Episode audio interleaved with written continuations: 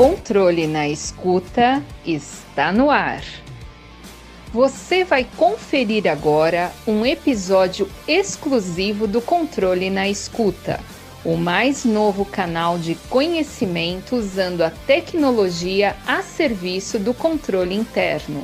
Confira e compartilhe. Olá! Você vai conferir agora mais um episódio do Controle na Escuta, o seu canal de conhecimento a serviço do controle interno. E hoje, o tema a ser explorado é muito interessante e de grande relevância para as organizações, em especial para a administração pública. O tema que iremos tratar hoje é comunicação pública. E para um bate-papo, a nossa convidada de hoje é a professora Kátia Vanzini, jornalista, mestre e doutora em comunicação, atua há mais de 25 anos no jornalismo, na comunicação e também na assessoria de imprensa. Ela atua recentemente em uma agência de marketing digital e também na Escola do Parlamento, onde em 2021 ministrou um curso de comunicação pública, a qual tivemos esse network e nos proporcionou esse momento agora, esse bate-papo. Olá, professora Kátia, seja bem-vinda, obrigada pelo convite. E sem mais demora, queremos aí ouvir um pouquinho do que a professora pode nos trazer. Professora Kátia, a comunicação pública é um conceito amplo e complexo, mas que tem uma dinâmica voltada para as trocas comunicativas entre a sociedade e as instituições. Nos fale um pouquinho sobre esse conceito. Olá, eu agradeço ao Centro de Paula Souza pelo convite e por essa oportunidade de falar de uma das coisas que eu mais gosto. Afinal, eu tenho estudado sobre isso há mais de 10 anos, que é a comunicação pública. E quando a gente fala em comunicação pública, algumas pessoas acham que é só a comunicação dos governos, governo municipal, estadual, federal, ou de ministros, ou ainda de câmaras de vereadores, assembleias legislativas. Mas a gente, quando a gente fala em comunicação pública, a gente também fala sobre a divulgação científica, então a comunicação das instituições públicas que fazem pesquisa, que fazem investigações científicas. A gente fala da comunicação pública política, dos nossos representantes políticos a gente fala da comunicação do terceiro setor, que são as associações, as entidades de classe, e a comunicação pública organizacional. Você vai dizer assim, ah, mas a, organiza a comunicação pública organizacional, porque a, a, a organização, a empresa, ela está inserida na sociedade. Então, ela também deve é, esclarecimentos, ela também tem que fazer essa troca no ambiente onde ela está inserida. Então, é uma área bastante ampla de atuação e quando você fala em trocas comunicativas, se você for avaliar, todas elas deveriam ter por primazia uma pessoa como protagonista. O cidadão, no caso da comunicação pública governamental e política, ainda o eleitor, no caso da comunicação política. Na, na comunicação organizacional, são vários os protagonistas, mas principalmente o seu público, o seu público-alvo, que aí pode ser o funcionário, o fornecedor, etc.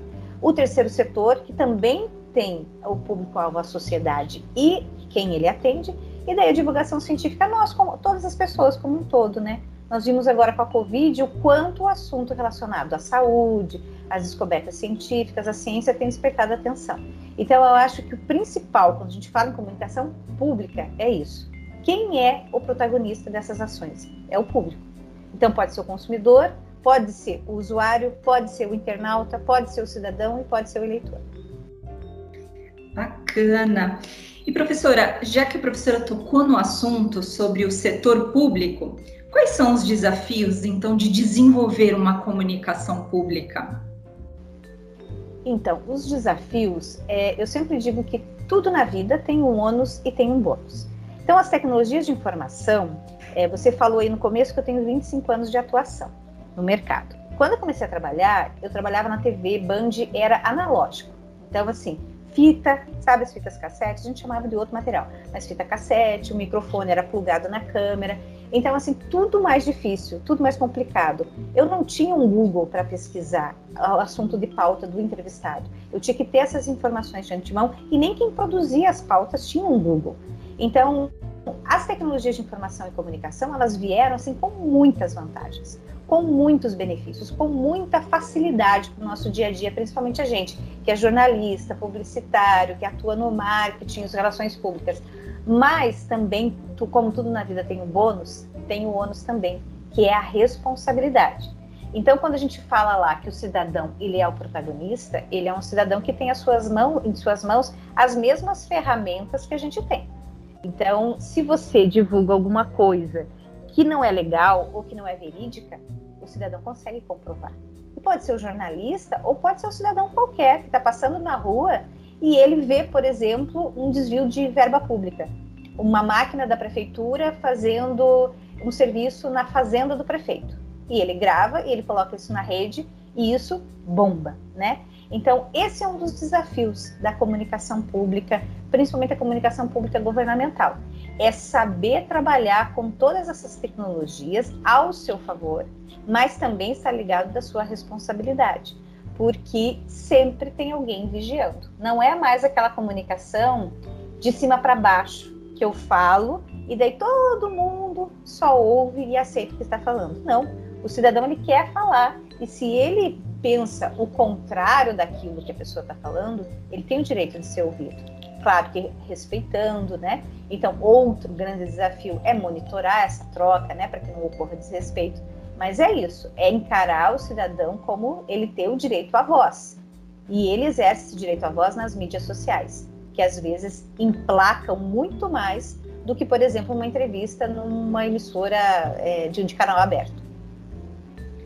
Olha só. Professora Kátia, muitas vezes a forma como os conteúdos de interesse público são divulgados ainda está muito distante do dia a dia das pessoas, né? E tornar o discurso mais acessível, por exemplo, traduzindo termos técnicos, ilustrando dados como gráficos, né? É uma forma de garantir a compreensão para o que se pretende comunicar que a senhora pode nos falar um pouco sobre isso, sobre essas dificuldades? Então, quando eu comecei a trabalhar nessa área de comunicação, é, eu trabalhava numa prefeitura no interior do Paraná e o prefeito tinha um programa, a prefeitura tinha um programa muito interessante que ela, ela mudava toda a estrutura administrativa para um bairro afastado, normalmente um bairro mais carente de políticas públicas.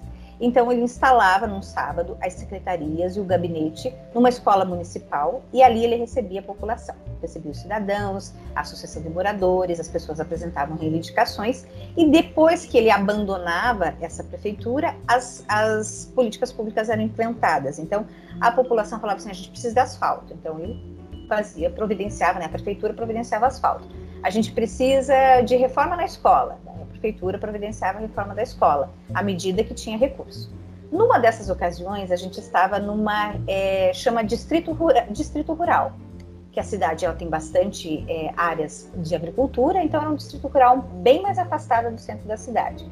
E um senhor me abordou no meio dessa escola pedindo aonde ele poderia solicitar para fazer uma ponte. Quando ele fez essa pergunta, eu na hora pensei, né? Zona rural precisa de uma ponte em cima de um rio encaminhei ele para a Secretaria de Obras e até coloquei, a gente tinha um papelzinho que coloquei o nome da pessoa que ele deveria procurar. Quando ele me agradeceu e sorriu, eu percebi que ele não tinha os quatro dentes da frente. E daí caiu minha ficha que não era a ponte sobre um rio que ele queria. Ele queria o que tem muita gente, os antigos chamam muito prótese dentária, de ponte. O que ele queria era aqueles quatro dentes que ele não tinha na, na, na boca. E daí, né, vi meu erro, já chamei ele perguntei se era o que eu estava pensando. Ele falou: sim, eu preciso ir no dentista. Ok, levei ele até o dentista, que estava lá atendendo, e, e, e, ele já agendou um horário para os próximos dias. Daí eu faço um desafio para quem está me escutando. Hoje, se você entrar no site da Secretaria Municipal de Saúde de uma cidade qualquer, e lá no mecanismo de busca você digitar ponte, você vai encontrar tudo menos prótese dentária. Então, esse é o desafio como que nós, como jornalistas ou os profissionais que atuam na área de comunicação pública, eles atendem. O dentista, se você falar ponte, ele vai dizer assim, para com isso. Mas a gente tem que entender que não é todo mundo que entende o termo prótese dentária. Então, é, é esse desafio de faz, falar a língua de todo mundo num país tão diverso, que você tem, de repente, um doutor que entende muito daquilo que ele estudou, mas você tem um agricultor que ele de repente não sabe que a ponte que ele quer para a boca, na verdade, chama prótese dentária. Então esse é um grande desafio. E o tecnicismo, né? Você falou aí na sua introdução. Tem muita. Existe um autor agora, se não me engano, é Pierre Bourdieu, mas não tenho certeza, que fala que quando a gente fala difícil, como a gente fala de uma forma que ninguém entende, a pessoa não pode ser questionada, né? Porque como é que você vai questionar alguém que está falando tão difícil que você não entende nada do que ela fala? Então, assim, esse negócio de falar difícil também dificulta o acesso à informação. Também é uma falha de comunicação. Então, assim, é, qual que é o ideal? É pensar sempre em todos os públicos envolvidos. Ah, mas a gente não pode simplificar. Concordo com você. Mas se você usou o termo técnico, você tem que explicar. No caso dessa ponte, o que, que eu faria? Um vídeo na Secretaria de Saúde explicando a importância de cuidar dos dentes, não ter dente faltando na boca, o que, que acontece com uma pessoa que não tem um, dois, três, quatro, sei lá, todos os dentes e como que ela pode resolver esse problema. Então, essa é um. É, eu sempre que eu, eu, eu penso nisso, né, em falar a linguagem, falar o que o, o público entende, eu lembro desse episódio do moço da ponte do quanto é difícil você, você pensar em todas as características do público com quem você está falando. e, e só acrescentando, a professora me fez lembrar de um dizer, né? Um dizer popular, que quem não é compreendido não é questionado, né? Esse é um dos um, algo aí que para completar o que a professora veio dizer. E fora as barreiras já da própria tecnologia, né, para algumas pessoas que não têm tanto letramento digital, já é uma barreira, então a linguagem precisa ser o mais simplificada possível e acessível. E o nosso bate-papo está muito interessante, professora Kátia. E para finalizarmos, né, na verdade, para irmos para uma conclusão, nós não podemos desvincular comunicação pública de cidadania, né? Então, nos fale um pouquinho sobre a importância das instituições, principalmente públicas, terem um olhar mais atento para a garantia dos direitos do cidadão quanto à informação, à comunicação e à participação. Então, você falou aí, né, quem não é compreendido não pode ser questionado, né? É, a lei de acesso à informação, ela tem que ser muito cara. E nós estamos falando da controladoria, né, do Centro Paula Souza. Então tem que ser ainda mais cara. Por quê?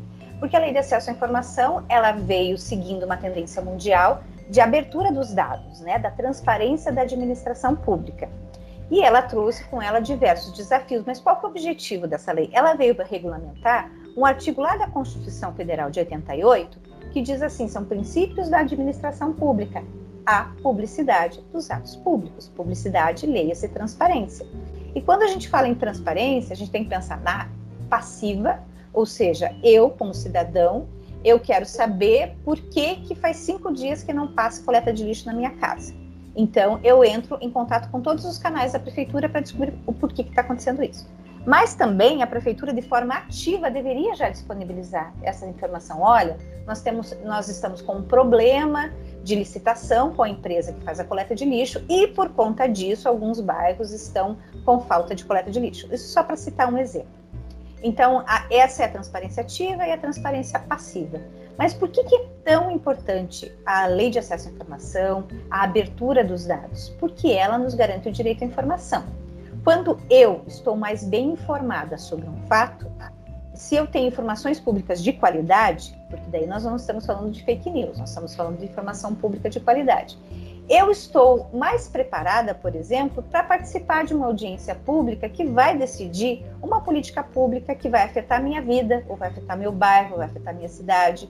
E como é que eu tenho acesso às informações? Através da transparência da administração pública. E o direito à comunicação é o que a gente falou lá no começo, é o direito de ser ouvido.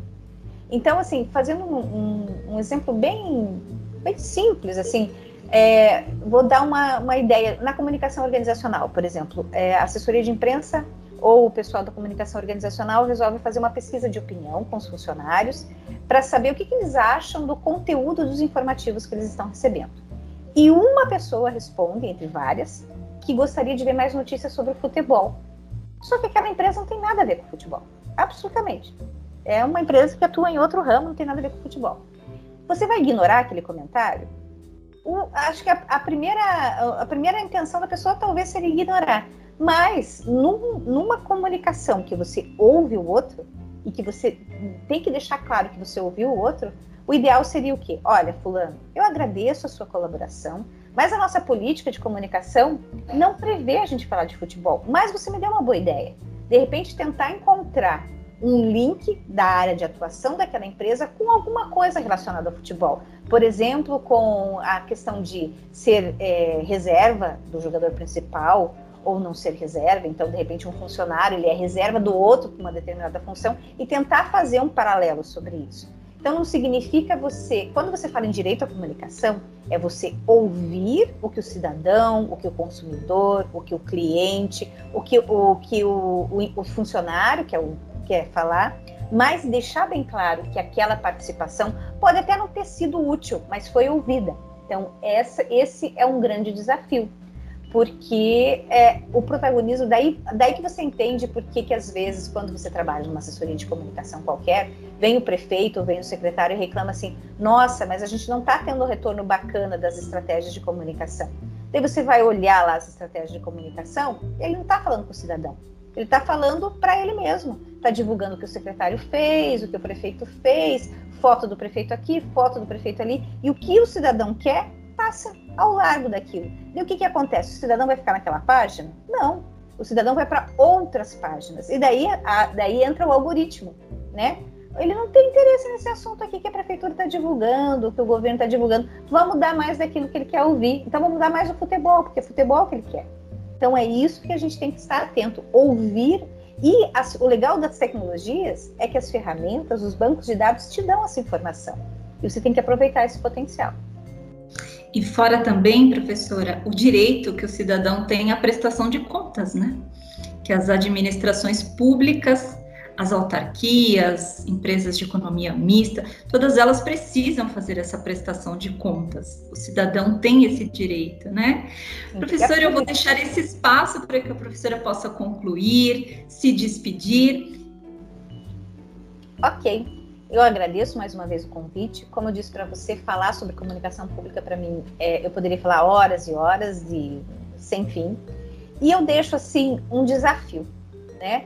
É, de um lado, nós, quando digo nós, eu digo os, as pessoas que atuam na área de comunicação pública são desafiadas o tempo todo a ter uma administração transparente, o tempo todo. Tá aí a lei, as associações, as entidades estão cobrando uma transparência dos órgãos públicos e que bom que isso ocorre.